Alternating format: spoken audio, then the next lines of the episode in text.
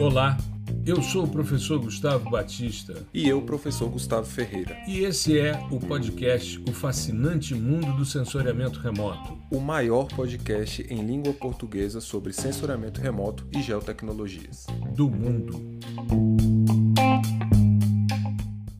Olá, nós estamos começando mais um episódio do podcast O Fascinante Mundo do Sensoriamento Remoto. Nós estamos caminhando para o final da nossa minissérie de processamento de dados SAR. Nós começamos no episódio 152, né, Gustavo? Que Acho gente... que sim, ou 152 ou 153. É, um dos dois, enfim. Mas, de qualquer maneira, se for 152, são 11 episódios já. Se for 153, esse é o décimo episódio. É, é, exatamente. A gente deve fazer uns 12, 13 episódios para fechar. E hoje a gente vai falar sobre índice SAR de vegetação. Só que antes, eu queria lembrar você que já estão abertas as inscrições para o nosso seminário.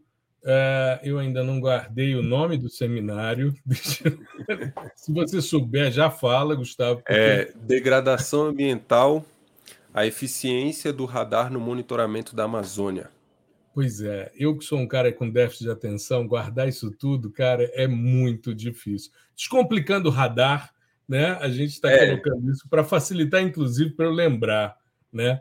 Descomplicando o radar, e aí a gente vai falar sobre a eficiência do radar nessa questão de degradação, usando o território amazônico, que é um território que é, tem começado a dar algumas respostas interessantes pelo retorno da fiscalização mas a gente viu muito problema, principalmente no início desse ano, é, no território Yanomami, com a presença de garimpeiros, com desmatamento, é, enfim, queimadas, que são temáticas que estão sempre na mídia e que o radar tem uma potencialidade enorme, justamente por poder operar de dia ou de noite, e por poder também é, trazer informações, mesmo num contexto de cobertura de nuvens. A gente vai usar uma época é, para fazer esse evento, é, com imagens que normalmente na faixa ótica você tem de 70% a 90% de cobertura de nuvens, em média. Então, se você quer trabalhar com topo de nuvem, é o momento ideal, né?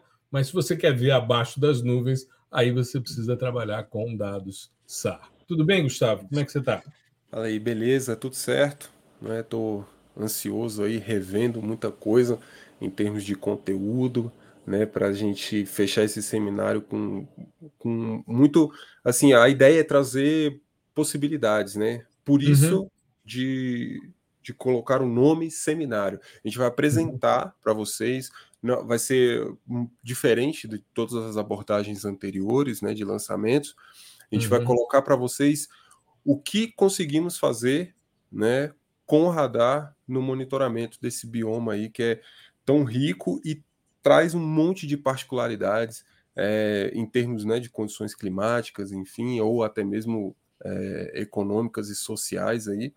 Mas é, a, a, ideia é assim, e não, a gente não vai co cobrir tudo, vocês vão ver que vai ter muita coisa, né, muito conteúdo, uhum. assim, para vocês ir, ir, irem ali maquinando, até construindo algumas alternativas de trabalho de vocês. A gente vai mostrar bastante coisa, mas isso ainda não é tudo porque uhum. uh, o sensoramento remoto por microondas ele abre um, um leque muito grande de, de possibilidades, né? Veja que a gente já está no décimo, décimo primeiro episódio, pô, episódio de uma hora, uma hora e meia, para falar só sobre radar. Né? Então é e ainda não esgotamos coisa. tudo, e né? Não chegamos nem perto de esgotar. Né? Uhum. Né? Então, assim, é, é um assunto muito rico e, e ele está sendo bem borbulhado assim ultimamente, principalmente com a massificação dos dados, né? E eu tenho uhum. certeza que vai ser um evento bem legal. Não vai ser aquela coisa de três dias ali para você ficar, sabe? A, a, gente sabe que esse o ano começou bem, né? Bem frenético.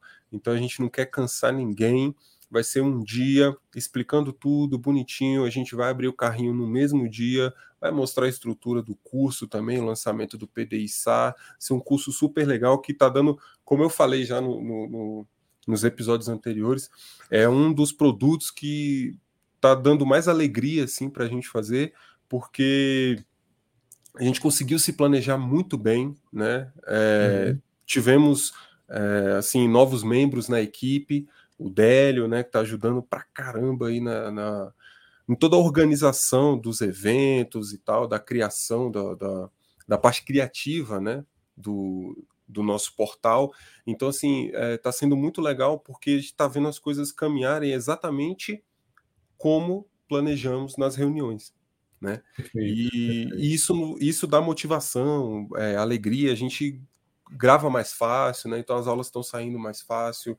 A gente já está cheio de ideias aqui para inserir também no, no, no, contexto do seminário. Enfim, vai ser um curso muito bacana com abordagem híbrida. Então, no mesmo curso você vai ter é, software com interface gráfica, é, linguagem de programação, no caso uhum. Python, né? Um caminhão de teoria para quem gosta de teoria, um outro caminhão de prática para quem gosta de prática. E essa prática aliada à teoria, né? Então não vai ser nada dissociado.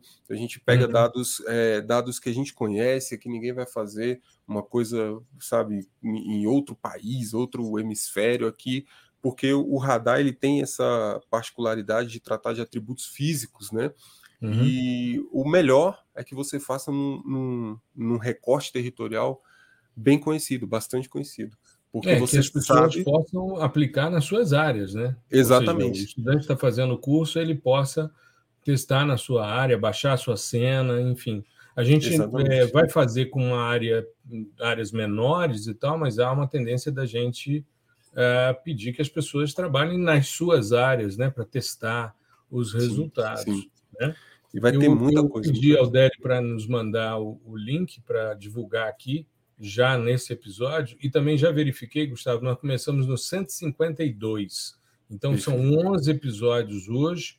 Nós vamos fechar em 14 episódios, porque nós temos mais um de aplicações, que vai ser o próximo, dos índices SAR, e depois nós vamos ter dois, um de teoria e outro mais de aplicações de classificação de imagens SAR.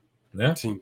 É, então se você tirar 14, né, uma hora e pouquinho cada um. A gente pode colocar 14 horas, porque ainda tem o blá blá blá ali que não tem muito a ver uhum. com o conteúdo em si. Mas, cara, é um curso de 14 horas né, sobre sensoramento remoto por radar. Então, muito Aliás, importante. Aliás, a gente está se especializando em fazer minisséries. Minisséries, aqui, é, exatamente dão suporte aos eventos que a gente se propõe a fazer, como a gente fez no fim do ano, o de classificação orientada a objetos, Sim. que nos tomou um tempo enorme, e também tivemos uma minissérie, enfim. Só de aulas foram geradas oito aulas em cada um dos cursos, né? E a acho, gente. E a acho gente que essa estratégia agora... é top, cara. É, vamos Eu fazer acho. isso para a próxima. Assim, o próximo lançamento, vamos de minissérie também vamos, não. vamos sim. Isso é muito legal porque isso vai instruindo a nossa audiência, as pessoas vão ouvindo, vão vendo, né, os que estão acompanhando o videocast, e a gente vai é, criando uma cultura em torno dessa possibilidade. Sim. E a gente falava sobre as dificuldades, antes da gente começar a falar dos índices SA, eu queria resgatar, porque hoje a gente está gravando o nosso episódio é, eu terminei, a gente aplicou na semana passada, ou seja, na retrasada, para quem estava nos ouvindo né, na segunda-feira, mas a gente aplicou uma live, uma, uma enquete, tanto Gustavo como eu, sobre a questão é, associada à, à utilização de imagens de radar no trabalho. Né? E durante cinco dias rodou essa enquete também no LinkedIn. E hoje eu apresentei os resultados e eu queria comentar um pouquinho, porque no LinkedIn, é, Gustavo e eu fazemos as postagens conjuntas também. Apesar da gente ter audiências distintas, tanto nas redes como Instagram, como no Facebook, né? a, a gente tem só no, no YouTube em que a gente está junto, no mesmo canal. Mas no LinkedIn, na, no Instagram, no Facebook, a gente está separado, cada um tem o seu perfil. E a galera que segue o Gustavo é uma moçada mais da área de processamento, de programação, né? Sim, Melhor dizendo. Até tem, tem gente já formada lá, desenvolvedores, né? O pessoal Exato. de análise e desenvolvimento de sistemas, ciência da computação. Tem uma Isso. galera mesmo nesse Tem uma galera top que segue você nessa área. E o pessoal que me segue é mais o pessoal do geoprocessamento, especificamente o pessoal do sensoriamento remoto, o que está se aproximando disso. Então, os nossos resultados foram um pouco diferentes. O Gustavo teve menos é, no Instagram, né? teve uma resposta é, maior de pessoas que nunca trabalharam com radar do que a minha audiência. Eu já esperava isso. Mas me chamou a atenção, Gustavo, e eu queria comentar aqui, quando a gente rodou né, no LinkedIn, é, nós tivemos 29% das pessoas que seguem o nosso trabalho frequentemente utilizam imagens de radar, é, 36% raramente e 35% nunca. Nunca. E aí eu fiquei pensando muito na questão da, da enquete. A gente vai rodar uhum. uma enquete agora, né, na, nessa semana anterior às, à divulgação do podcast. E a gente vai fazer uma enquete justamente para a gente entender melhor essas pessoas que nunca né, utilizaram radar e saber Sim. o porquê. É, é porque... E, colocar, ajustar o nível da conversa, né? Porque se, se a gente. Até para o seminário, né? É, Até se a gente entende, pô, a maioria não sabe nem o que, que é, então a gente tem que ir um pouquinho mais de trás, né? Não pode já Exato. chegar é, assim de, de um ponto onde, não, isso aqui você já sabe, né? É. Um, enfim, que seja a parte do entendimento do espectro, da região do espectro eletromagnético ali, que é microondas, uhum. né? Vamos supor. Às vezes a pessoa, a maioria não sabe nem o que é, então a gente tem que dar um passinho é. para trás. Então é para isso, Exato. é para trazer um evento focado em vocês. Exato. E aí tem uma questão que eu acho que é interessante, porque é, uma das, das questões que a gente vai rodar na enquete é que eu acho que as pessoas muitas vezes não tiveram contato com isso na universidade, nos seus cursos de formação, e tudo que é desconhecido gera um certo receio. Né? Principalmente quando a gente fala, ah, porque os dados são complexos. Aí os caras, pô, caraca. É, aí piorou. É complexo, então não vou me meter nessa porque é furada. É, e aí eu estava é vendo, só, só é, é, complementando essa questão, porque a gente está fazendo uma análise do, do nosso programa de pós, eu estou em dois programas de pós-graduação, né, desenvolvimento sustentável, é, e estou também no Geociências Aplicadas e Geodinâmica. São os dois programas que eu atuo. Um é nota 7, desenvolvimento sustentável, e o outro é nota 4. E nesse de, de Geociências Aplicadas e Geodinâmica, a gente está rediscutindo as disciplinas. E hoje circulou no nosso grupo lá de WhatsApp as disciplinas da, do curso para a gente avaliar cada uma delas, o que, que vai manter, o que, que não vai e tal. E ali tem as disciplinas que eu criei, como processamento de dados hiperespectrais, que você assistiu comigo, fundamento de sistemas sensores, que você foi meu aluno, seminário de sensoriamento remoto ambiental, que não fui eu que criei, mas que ofereço praticamente anos, é, um semestre sim, semestre não. E classificação orientada a objetos, que eu vou oferecer no próximo semestre.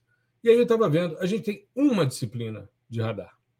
Uma disciplina num programa que tem uma linha de geoprocessamento e sensoriamento remoto. Na pós, né? Na pós. Porque na graduação a gente não tem nada. Nada. E aí é óbvio que as pessoas têm receio. Então, é, eu vejo isso como um, uma questão muito, muito complicada. Uhum. Porque se as pessoas não veem isso. E detalhe, você sabe disso nós somos os maiores fornecedores de disciplinas de sensoriamento remoto hoje dentro da Universidade de Brasília. Sim, sem sombra de dúvidas. Todos os cursos de pós-graduação da área de ciências exatas da Terra, ciências agrárias, engenharias e tal, ciências humanas, enfim, todo mundo que utiliza sensoriamento remoto e geoprocessamento vem para o nosso programa, porque lá é o grande é, é, é a grande suíte de disciplinas de pós-graduação. E se a gente for ver nos outros cursos, nas outras universidades, também não é muito diferente, não.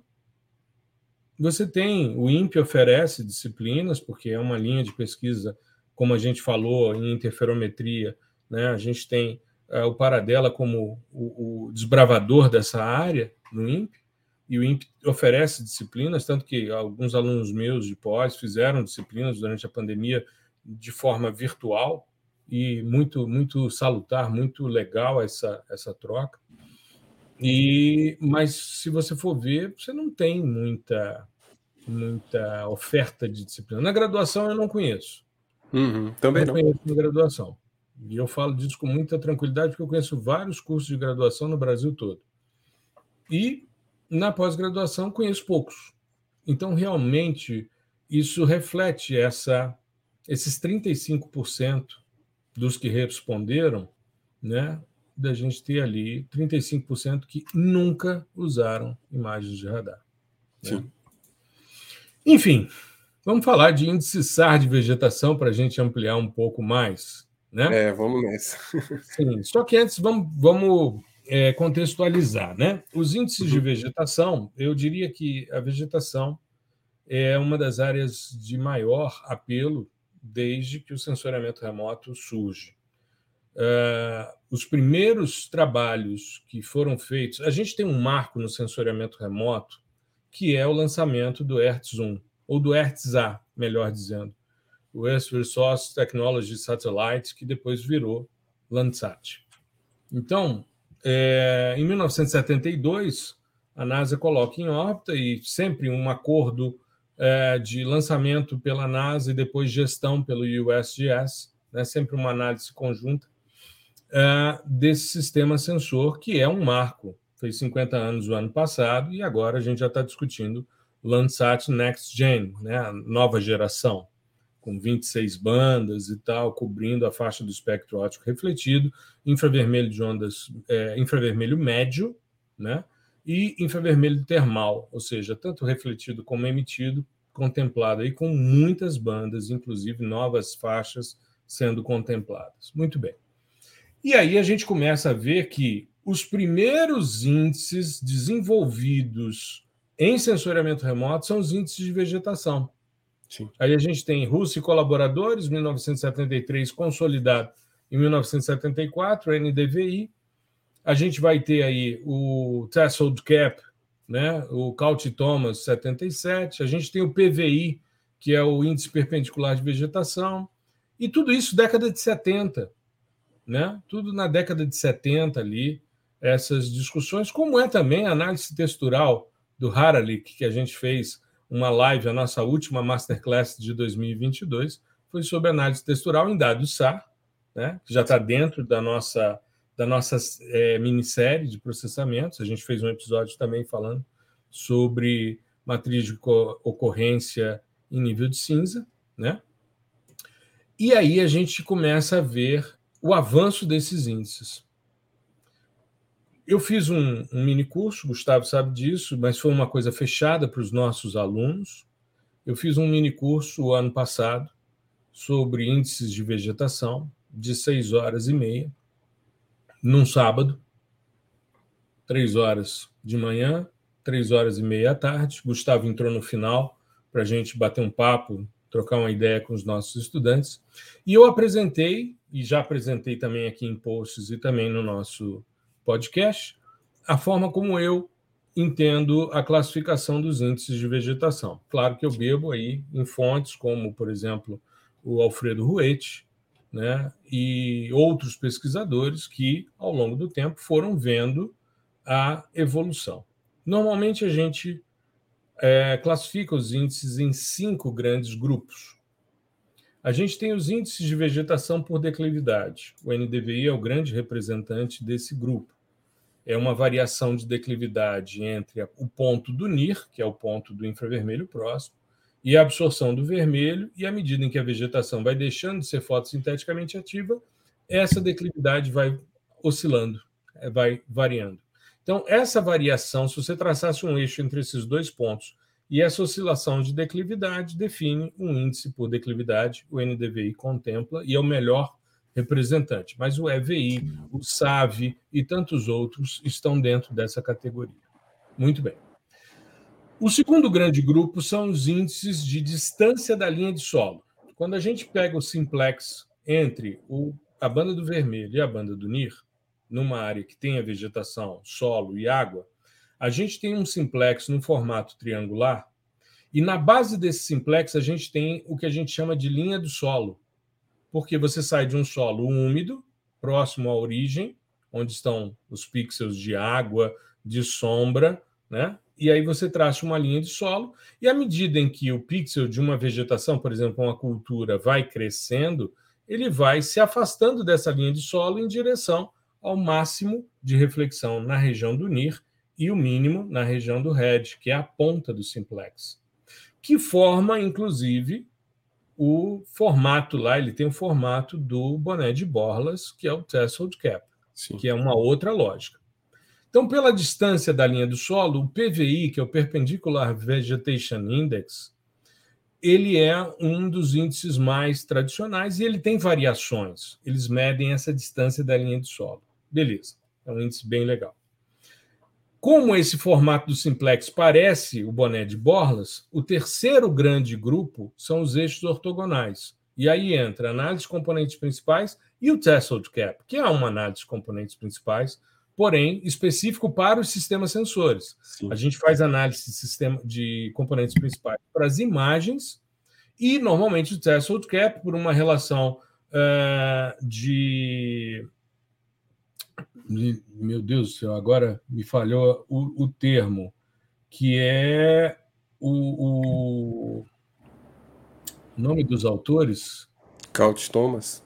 Não, Couch Thomas é a do threshold cap, mas é, o processo é o mesmo, são os mesmos autores que desenvolveram aquele método de integração de dados, de fusão. Gran Schmidt. Gran Schmidt, pronto, pronto. Ainda bem que a gente tem um cara uma memória boa e do outro lado um cara com uma vaga lembrança das coisas. Por isso é ortogonalização de Gran Schmidt. Hã?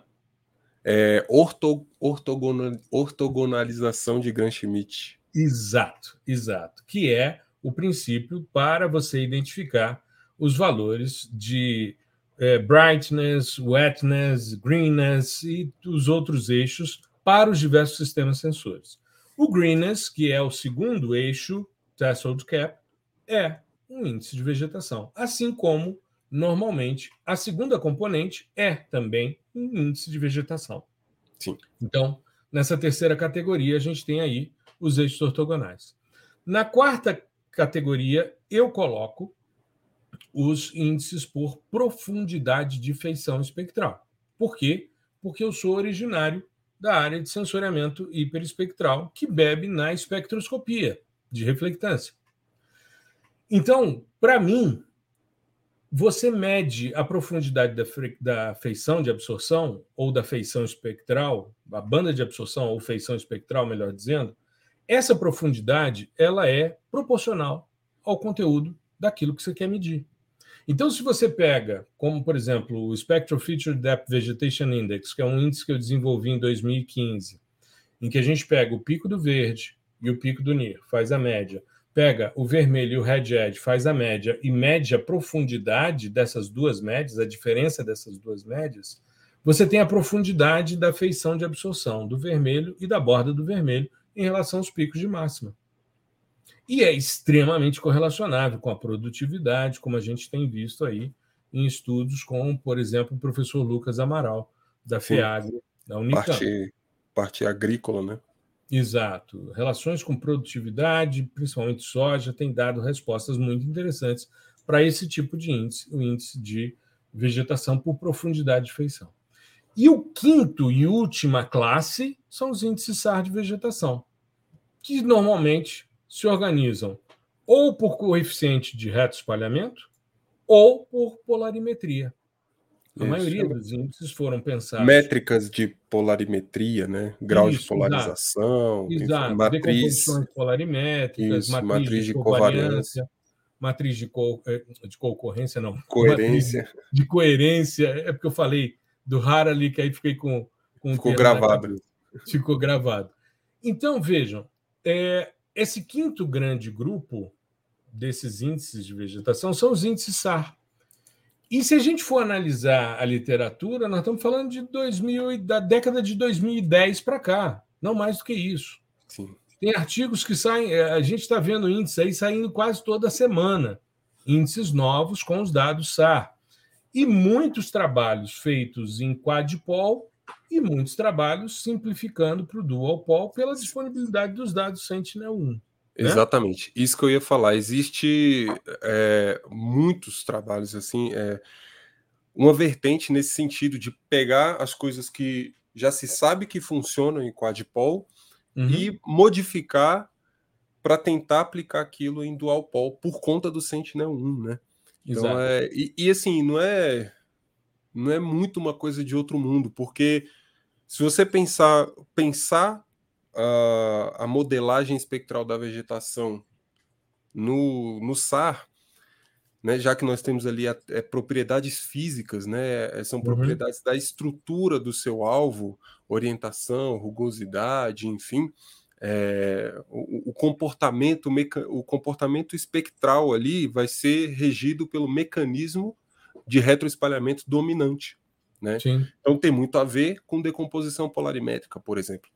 Então Exato. você a, a, como você tem esses parâmetros muito bem marcados, tanto em dual pol quanto em quadpol, basta uma adequação. Né? Às vezes você trocar, uh, por exemplo, a gente vai falar de índices aqui que são calculados em, em, em quad, e você só troca, uh, sei lá, ele usa X polarizações e aí você só troca essas polarizações pelas polarizações dual, né? Ah, onde é HH, você coloca VV, onde é HV, você coloca VH. Aí depois você uhum. repete o termo, né? Uhum. Outras utilizam bastante é, a polarização cruzada, ou VH ou HV, uhum. para fazer essa relação, porque a polarização cruzada ela tem uma maior sensibilidade no espalhamento volumétrico que é Sim. é aquele que, que, que caracteriza. Mais perceber a vegetação, né? Isso, que caracteriza ali um comportamento mais típico de vegetação, porque uhum. eu digo típico, eu coloquei aspas aqui para quem está só ouvindo, né? Às vezes eu esqueço, eu estou aqui no vídeo, eu faço eu, típico entre aspas, porque vai depender da estrutura da sua vegetação e do comprimento de onda, né? Então, uhum muitos índices, quando você pega o, os artigos, os papers né, originários ali, eles vão falar isso. Olha só, a gente aplicou esse cara aqui na banda P, por exemplo. Mas muito cuidado, porque se você, a, a depender do comprimento, o resultado vai ser diferente. Exato. Ou outras particularidades também, do tipo, ó, esse aqui a gente aplicou em escala linear, não convertemos para decibel. Então, muito cuidado. Aí, às vezes, tu vai lá e, e, e, quer colocar e dá um resultado totalmente diferente, por conta dessas particularidades. Então, tudo isso influencia. E talvez essa seja uma, uma, uma dificuldade, tanto na confecção quanto na interpretação do índice. Né? Exato. Porque você tem é, muitas variáveis envolvidas ali e a penetração, por exemplo, é uma delas, né? que uhum. tem relação direta com o comprimento de onda. E é interessante porque, como você bem ressaltou, e a gente tende a pensar os dados óticos, quando a gente fala de dados óticos, a gente tem duas grandes regiões na vegetação. A gente tem um ponto que vai do, do visível até a borda do vermelho, red edge, em que predominam os processos é, fotossintéticos. E do red edge em direção ao suor, a gente vai ter os processos de conteúdo de água na vegetação, seja água livre, água na estrutura celular, enfim. E quando, porque a gente está trabalhando com ondas muito pequenas, né, Sim. com interações microscópicas do tipo transições eletrônicas e vibrações moleculares. Quando a gente vai para o radar, a gente está trabalhando com, apesar de microondas, isso é uma coisa que para minha cabeça sempre foi muito. É, isso é. Microondas, mas são ondas grandes. Sim. Né? São ondas grandes, a gente está falando de centímetros, de metros. Né? Então, quando a gente pensa nisso, a gente não está interagindo com a atividade fotossintética, com a disponibilidade de água, apesar do, da constante dielétrica influenciar na penetrabilidade, por exemplo, na vegetação, a gente não está medindo o conteúdo, por exemplo, para dizer ah, essa vegetação está mais vigorosa, está com mais umidade, ou ela está entrando num processo de senescência. Não. E quanto maior o comprimento de onda, maior é a penetrabilidade nessa vegetação. Né? Tanto que a, a proposta usada do Biomass o ano que vem Aliás, é, a perspectiva é 2024, né? Esse ano agora Nissar, com banda L e banda S, e o ano que vem o Biomass, que era para ser em 2020, não foi por causa da pandemia, acabou atrasando, mas a ideia dos caras é ter o primeiro SAR orbital na banda P. E aí a penetração vai ser enorme. E a ideia é fazer um grande levantamento da vegetação arbórea, Sim. da vegetação viva acima do solo, não vou dizer arbórea só, mas a vegetação viva acima do solo. Tanto que será uma missão que terá é, tanto aspectos interferométricos como tomográficos para fazer esse tipo de cubagem. É o que eles pretendem. É, é, extremamente audacioso. Eu acho que vai ser muito interessante, porque vão ser 18 meses de um modo tomográfico, né, para fazer tomografia SAR, e depois o restante da missão será é, interferométrica, quadpol na banda P. Então vai ser um desafio imenso. E aí entra um outro aspecto que eu acho que é importante a gente salientar, Gustavo. A maioria dos índices SAR de vegetação foram desenvolvidos para cultivos, Sim. para áreas agrícolas. Exatamente. Que tem linhas de cultivo, organização, padrões geométricos bem estabelecidos, o que a gente não vê em vegetação nativa. Né? Sim. É, eu queria resgatar o post que você conduziu na terça-feira passada sobre a utilização da linguagem Julia para baixar dados usando o Google Earth Engine e que você faz ali né, três bandas, uma pegando de março a abril, a outra de abril a junho e a outra de junho a agosto. Né? Não são intervalos exatamente iguais, porém são as médias das imagens. Eu percebi que você estava fazendo ali essa, essa potencialidade de fazer médias e a gente variar. Da mesma forma que fizemos o ano passado uma masterclass em que fazíamos classificação não supervisionada usando, apesar de um sistema dual pol, a gente usou duas datas para pegar a sazonalidade e para destacar isso. E aí a gente percebe a variação da vegetação, principalmente em áreas agrícolas. Exatamente. A gente estava trabalhando ali com coeficiente de, de reto espalhamento, tudo bem, né? os dados GRD, que é o que está disponível no Google Earth Engine, né? a gente não tem as imagens uhum. SLC. Ainda. Ainda, exato. Mas não daria, por exemplo, para fazer a, a, as matrizes de, de, coerência, as matrizes de covariância, gerar os índices SAR de vegetação, mas daria para a gente é, trabalhar com os coeficientes de reto espalhamento, né? E com isso a gente fez uma postagem no dia seguinte mostrando a detecção de mudança que a vegetação agrária ou vegetação agrícola, né, as áreas agrícolas mostram, enquanto que as unidades de conservação elas tendem a manter um padrão de similaridade. Existe a variação sazonal, existe uma resposta de rebrota a incêndio, e tal, mas a tendência é que você tenha as áreas cinza, as áreas urbanas brancas nas três cenas, isso é uma composição colorida, e as áreas agrícolas extremamente coloridas, uma diversidade de cores, justamente porque você vai ter respostas volumétricas diferentes em cada estágio de crescimento das plantas, os estágios fenológicos, Sim. né? Sim. É, e essa essa abordagem seria quase um índice é, temporal, né? Exato. Utilizar Exato. a composição colorida para esse fim. E é bem legal é. porque destaca bastante justamente por isso, porque esses alvos que são é, mais estáticos, né, que não tem uma mudança tão grande, é, por exemplo, é, área urbana, uhum. eles ficam eles ficam mais acinzentados, né, justamente por isso, porque não houve mudança ali ao longo do tempo. E isso. as áreas de cultivo ficam extremamente destacadas aqui. E é por isso, por essa questão né, de você ter essa sensibilidade maior no que diz respeito à vegetação no contexto de cultivo, que a maioria dos índices vai ser pensado em cultivo. Tem uhum. um índice que eu vou falar aqui que ele, é, ele foi testado em um, em um contexto de vegetação natural. E é um uhum. dos que eu mais gosto, inclusive, no radar, mas a gente vai ver que tem essa intimidade, assim como tem também uma relação direta com parâmetros biofísicos né? Então, é, você vai ver muito no, nos papers e tal, do, do, os papers que originam os, os índices, né? Uhum. Essa correlação do índice com um dado de biomassa, por exemplo, ou um dado de área foliar, né? O LAI, Leaf Area Index. Leaf, Leaf Area Index.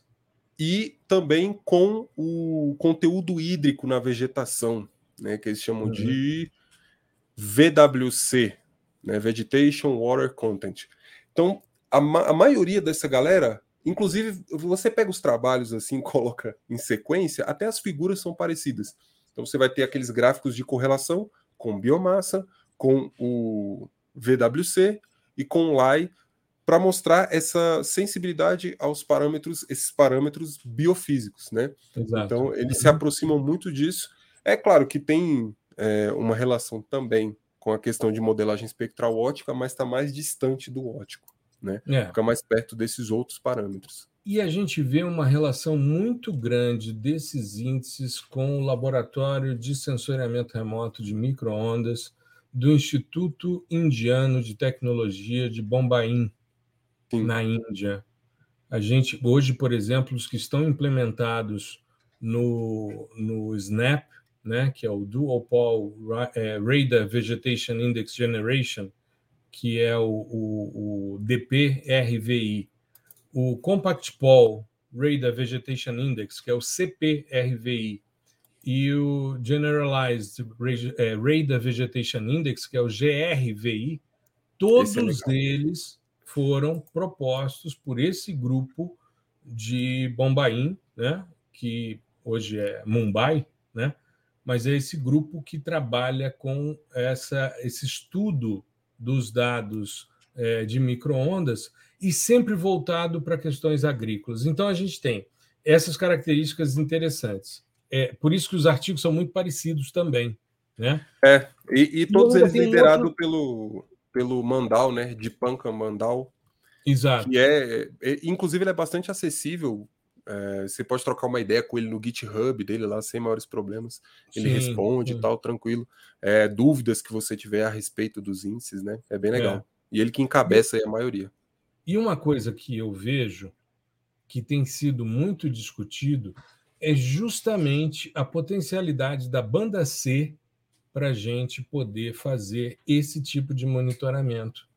Porque quando a gente está trabalhando com vegetações arbóreas, com áreas mais conservadas, com vegetação primária, a banda L é mais apropriada, a banda S, a banda P, justamente pela penetrabilidade. Né? Agora, quando você está trabalhando com a banda C, em que você tem menos penetração do que, por exemplo, banda S, L e P, você tem uma resposta muito interessante, principalmente quando a vegetação está crescendo. Então, se a gente for pensar nos ciclos fenológicos, a gente vai ter uma superfície lisa preparada para cultivo, em que uma rugosidade é baixa, e com isso você vai ter um, um reto espalhamento do tipo especular, esse de superfície, mas ele tende a ser especular. À medida em que essa vegetação vai crescendo, esse reto espalhamento volumétrico começa a aparecer, e dependendo da cultura, se você tem os talos, você tende a ter o double bounce, bate no chão, Sim. bate no talo e volta com mais sinal. E aí você colhe quando você colhe, você volta ao coeficiente de reto espalhamento anterior. E é por isso que a gente vê, por exemplo, nas imagens, quando a gente faz uma, uma composição colorida de séries temporais e vai para essa noção de detecção de mudança, porque qual é a lógica da detecção de mudança? É que se você não tem a mudança, os valores de radiância, de coeficiente de reto espalhamento, de emissividade, seja lá o que for que está sendo registrado pelo sistema sensor, eles não mudam.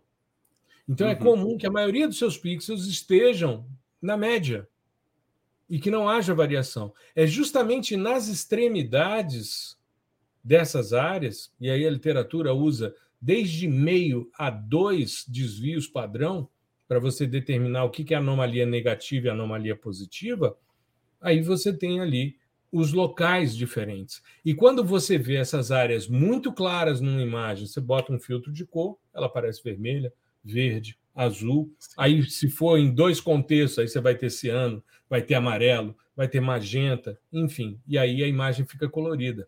Eu já tinha visto é, um, um, post da ESA mostrando com banda L o processo de desmatamento e um processo gradativo de desmatamento com cores diferenciadas. E quando você fez a postagem e colocou a imagem para a gente ver, dava para perceber nas áreas agrícolas essa, é, essa resposta.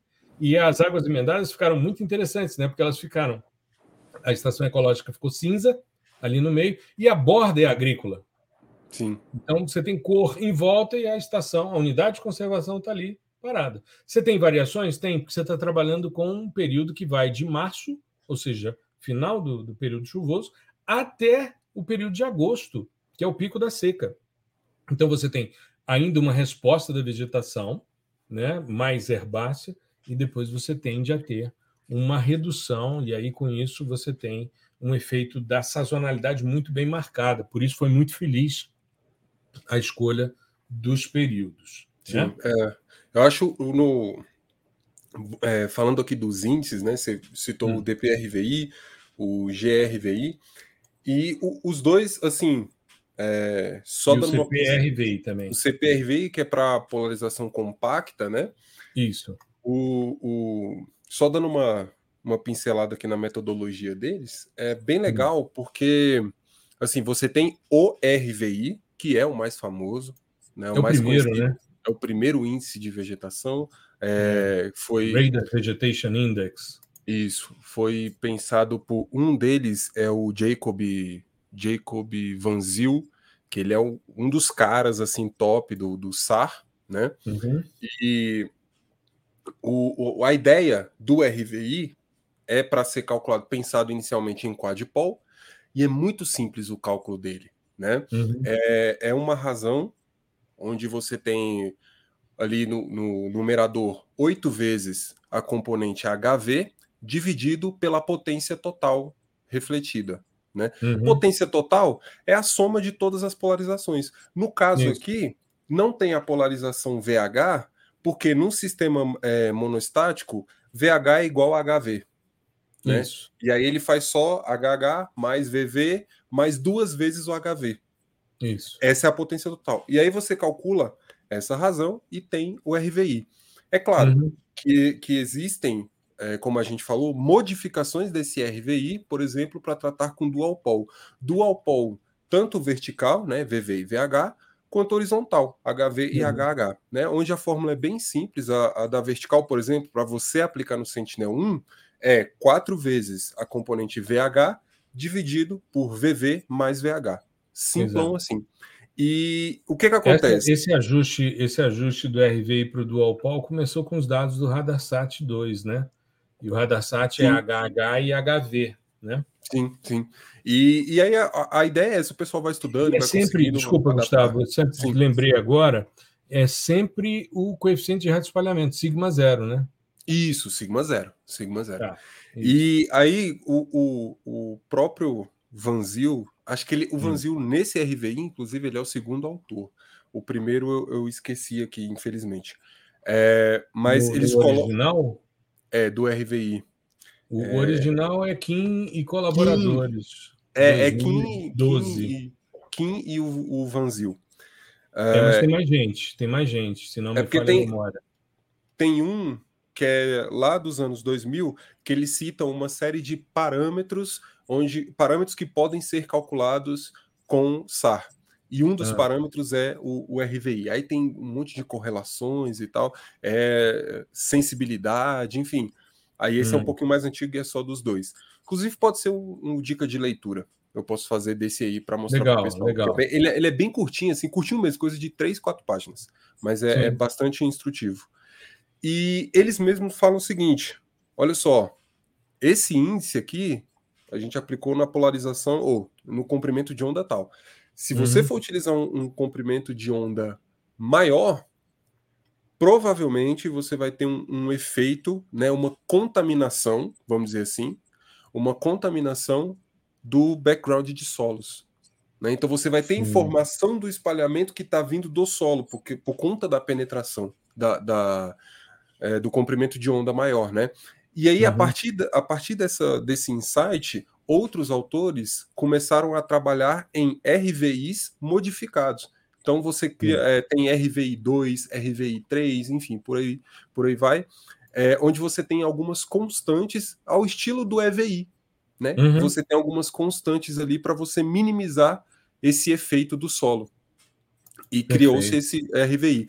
O DPRVI ele já utiliza é, é, a fórmula dele é mais basicona ainda. É 1 menos m vezes beta. O m é o grau de polarização, né? E esse beta é uma medida de qual mecanismo de espalhamento é dominante ali. Né? Aí, nesse, nesse caso específico do DPRVI, esse mecanismo, é, esse valor é retirado do alto valor da minha matriz de, co, de, de covariância, nesse caso, né? Uhum. do alto valor dominante, ou seja, o maior alto valor, que tem o, o, o maior valor do alto valor em, em termos é, absolutos. É né? quase um trava-língua, né? O maior valor você... do alto valor. Exatamente. Aí você coloca Ou você pode cara... utilizar o maior valor do eigenvalue, é, que aí você posso, fica. Aí você acaba com essa estrutura e fica até besta aqui no nosso Exatamente. podcast, gastando. Né? De vez em quando dá umas travadas aqui. Quando você pega uns termos enormes como esses aqui dos nomes, é, né, dos fica complicado. Aí fica complicado, mas tudo certo. Mas é pegar esse cara, o, o maior número, né? Isso em, em valor absoluto, então não importa o sinal, Uhum. E é esse alto valor normalizado, que é esse parâmetro beta. Basicamente isso.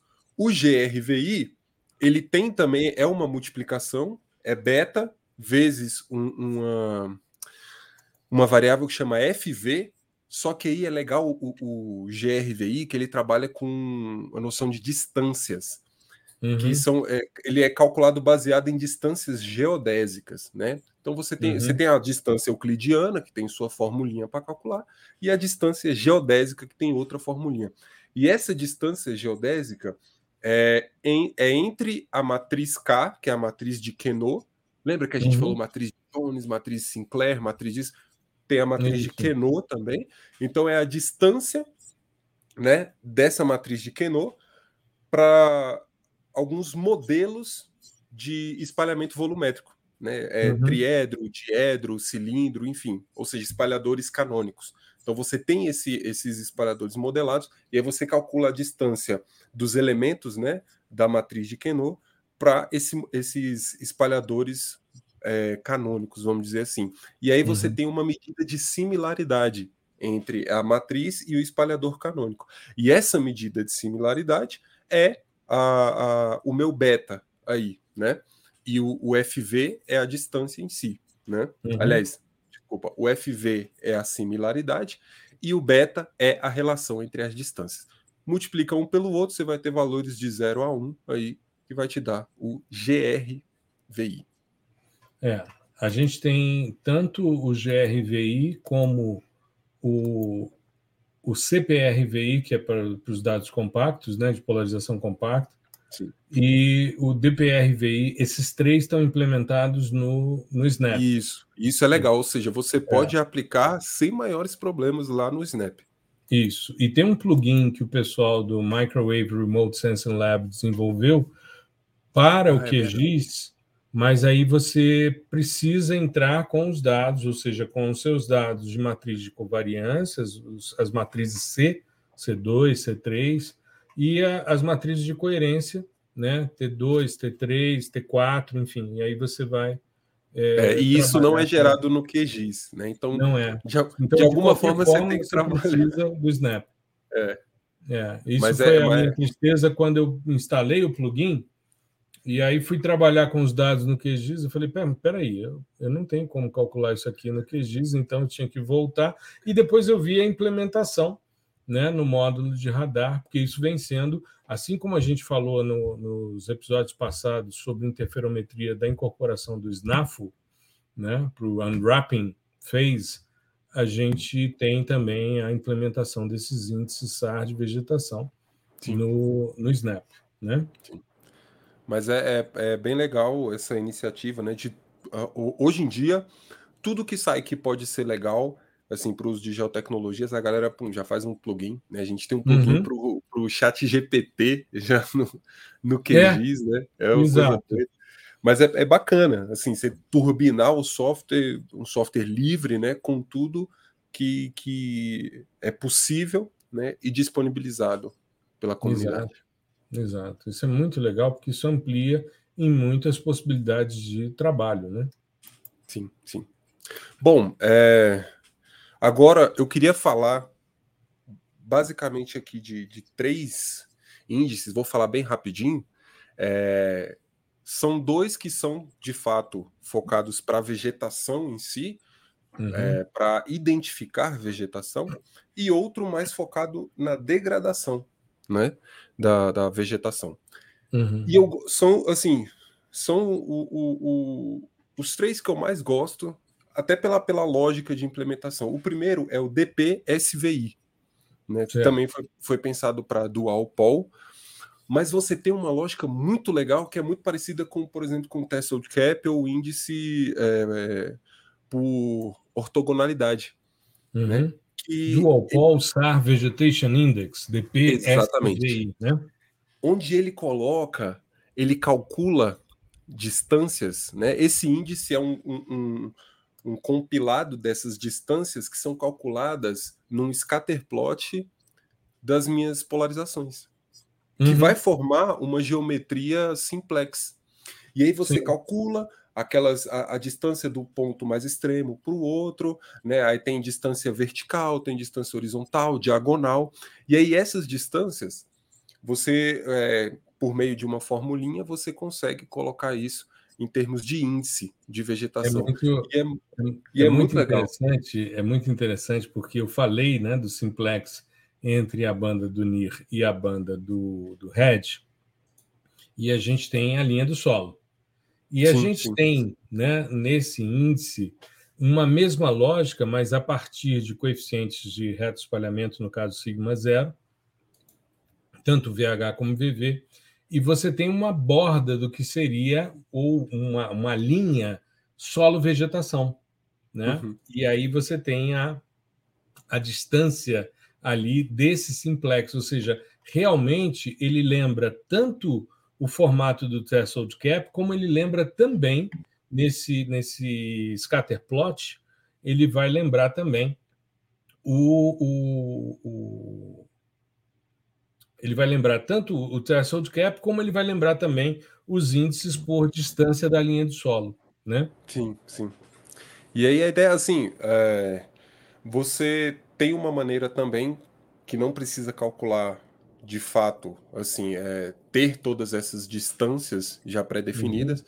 né? Você pode calcular elas via o, o, uma álgebra ali com todas as suas polarizações. É meio grandinha uhum. a fórmula, eu não vou falar aqui, mas é, é, é muito tranquilo de calcular. Só é grande, né? É, é, é raiz de um mais não sei quem, não sei quem, enfim.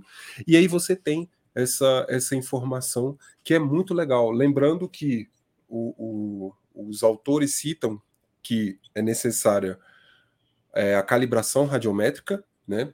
E os valores eles estão né, em unidade de potência linear, né? Uhum. Então é, é muito decibéis, né? Isso é muito importante você se, é, se ater a esses detalhes para não ter valores errados. Ou, por exemplo, o cara está falando que o índice varia de 0 a 1 e o teu tem menos 1 a 1. Então tem alguma, algum passinho ali que foi é, foi pulado, Mudança né? de escala, né? Mudança é. de escala. E, e, nesse no trabalho do DPSVI, o pessoal correlaciona direto com o NDVI e tem uma boa correlação, assim, é, de ponto 77 para cima, né? A depender Isso do é ponto ali. Então tem uma, tem uma correlação muito bacana. E aqui a gente está uhum. falando, né? O, o, DP vem de dual pole. Então, é, para você aplicar com Sentinel 1, por exemplo. Então é. vale muito a pena correr atrás desse cara aqui, DPSVI. E é sempre trabalhando e... com. É, e ele foi estruturado a partir dos dados Sentinel 1, então as relações é sempre VH e VV, né? diferente do que a gente tem sim, no RadarSat 2, no RadarSat 1, que é normalmente um dual pole, mas com H, H e HV. Né? Sim. Sim. E o próximo, esse é bem bacana porque ele foge um pouquinho do contexto de aplicação é, quase que exclusiva no contexto de agricultura, né? Uhum. Que é o PRVI, né? Que é o, o RVI polarimétrico, vamos dizer assim. Certo. Que é muito simples, o cálculo dele é bem tranquilo, que é 1 menos o grau de polarização vezes o sigma zero da HV, né? E é legal porque no artigo eles colocam o, o porque essa essa essa noção de um menos o grau de polarização ela já é conhecida, né? Para você é, trazer essa modelagem, vamos dizer assim, dos mecanismos de espalhamento típicos da vegetação. Já é conhecida. Uhum. E aqui no HV, aí por que, que multiplicar pelo HV, né? Aí eles colocaram que nos testes, né, foi visto que o HV, a polarização HV, era mais sensível a mudanças na biomassa. Novamente, uhum. eles correlacionando isso com dados de biomassa, né? E é, você tem também uma questão da HV reduzir um efeito que é, de, que é conhecido, que é um efeito de ambiguidade do grau de polarização, quando você leva em consideração superfície sem vegetação, corpos d'água ou solo exposto, e com uhum. vegetação bem esparsa. Então, eles costumam ter um, um, comportamento muito parecido em termos de grau de polarização. E a HV ela ajuda a reduzir essa ambiguidade, essa é, é, é deixa um pouquinho mais similaridade, distante. né? Essa é. similaridade entre essas duas áreas. Né? Isso. Né? E, é, que são e, coisas distintas e que se comportam de forma similar. É nesse exatamente, sentido, né, ambiguidade. Exatamente.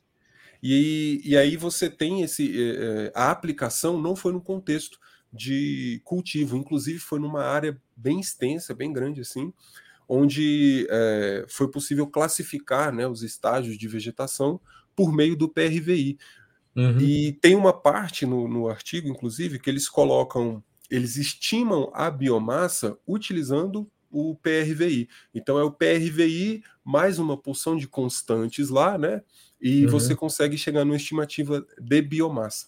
E isso também é bem legal, principalmente se a gente levar em consideração as questões de crédito de carbono, né? Essa coisa toda, é, economia verde, né? Que a gente está tá vivendo, né? Infelizmente com um certo atraso.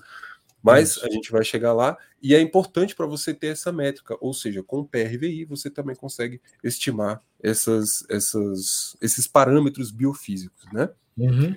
E por último, é, é, aquele que eu falei que ele foge um pouco da, da, da modelagem da vegetação enquanto vigor, né? É, é, vamos dizer assim, comportamento mais próximo de um índice ótico, e ele vai para o lado contrário. Né? É um índice que mede é, o, o, a degradação, Isso. que chama RFDI.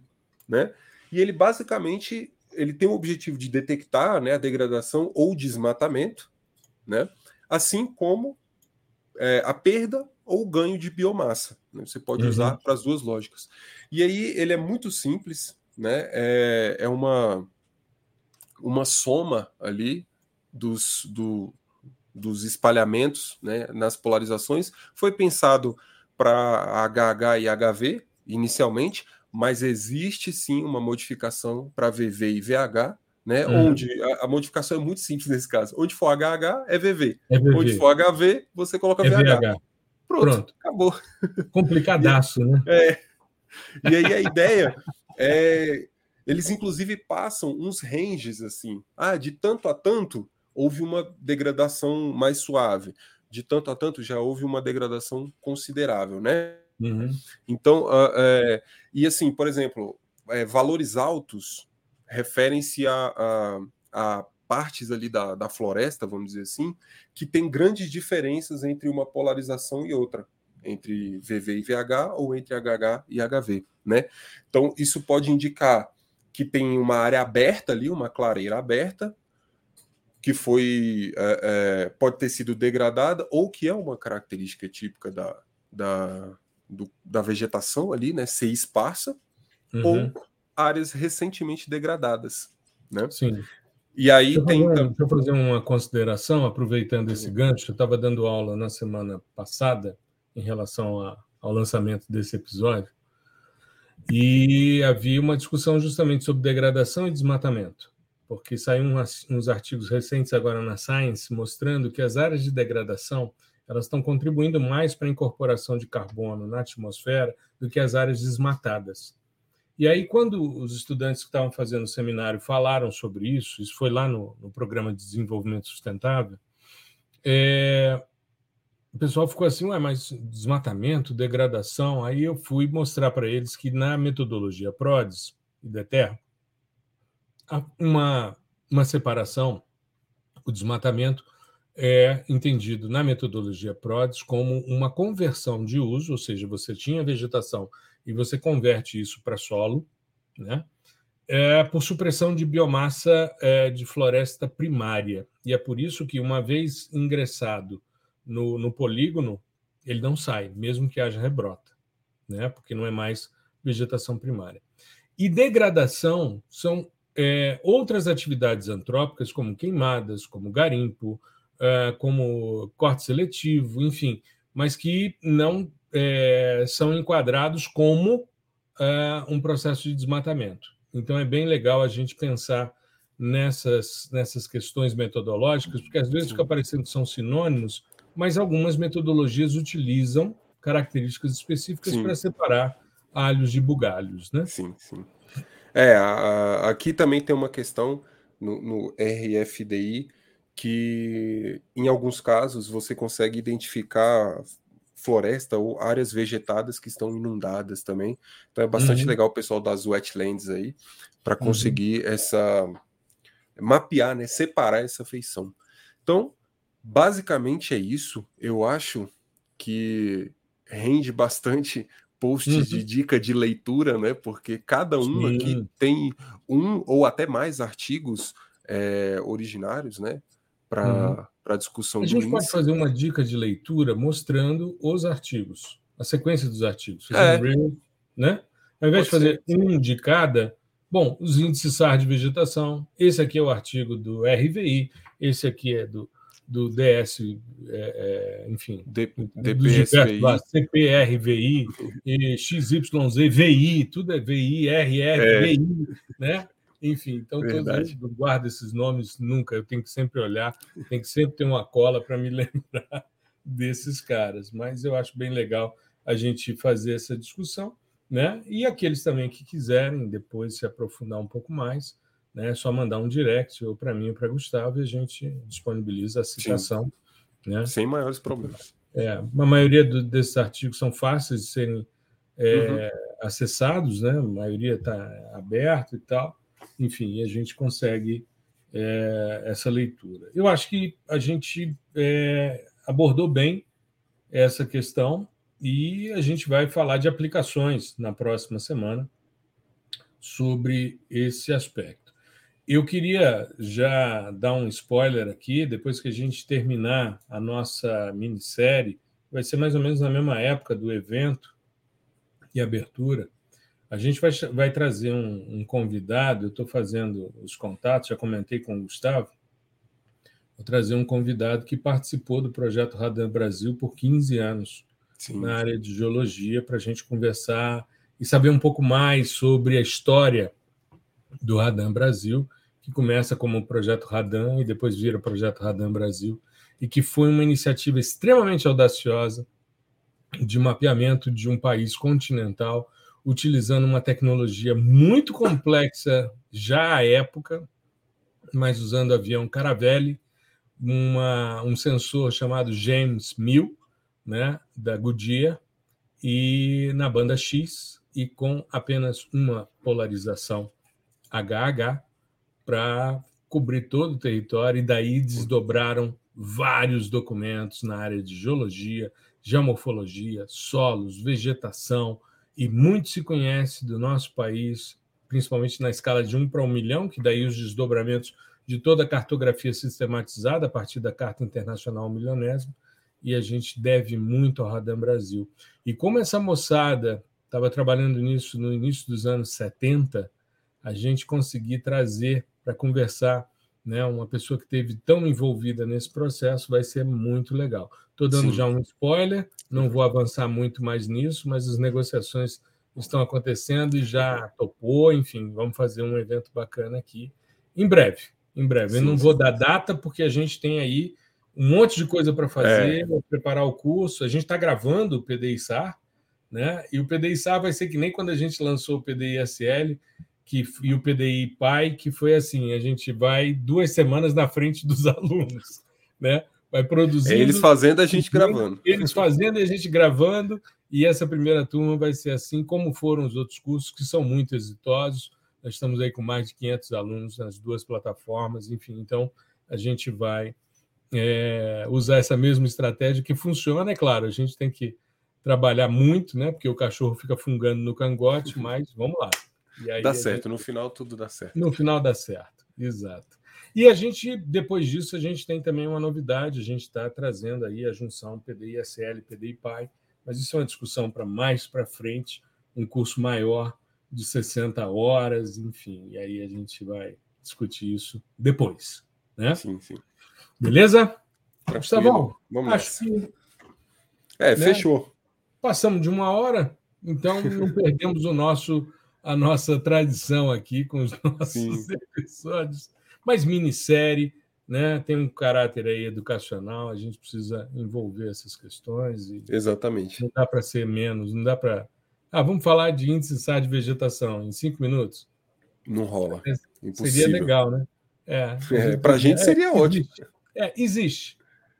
Valeu, até logo. Boa semana para vocês. Até semana que vem, né?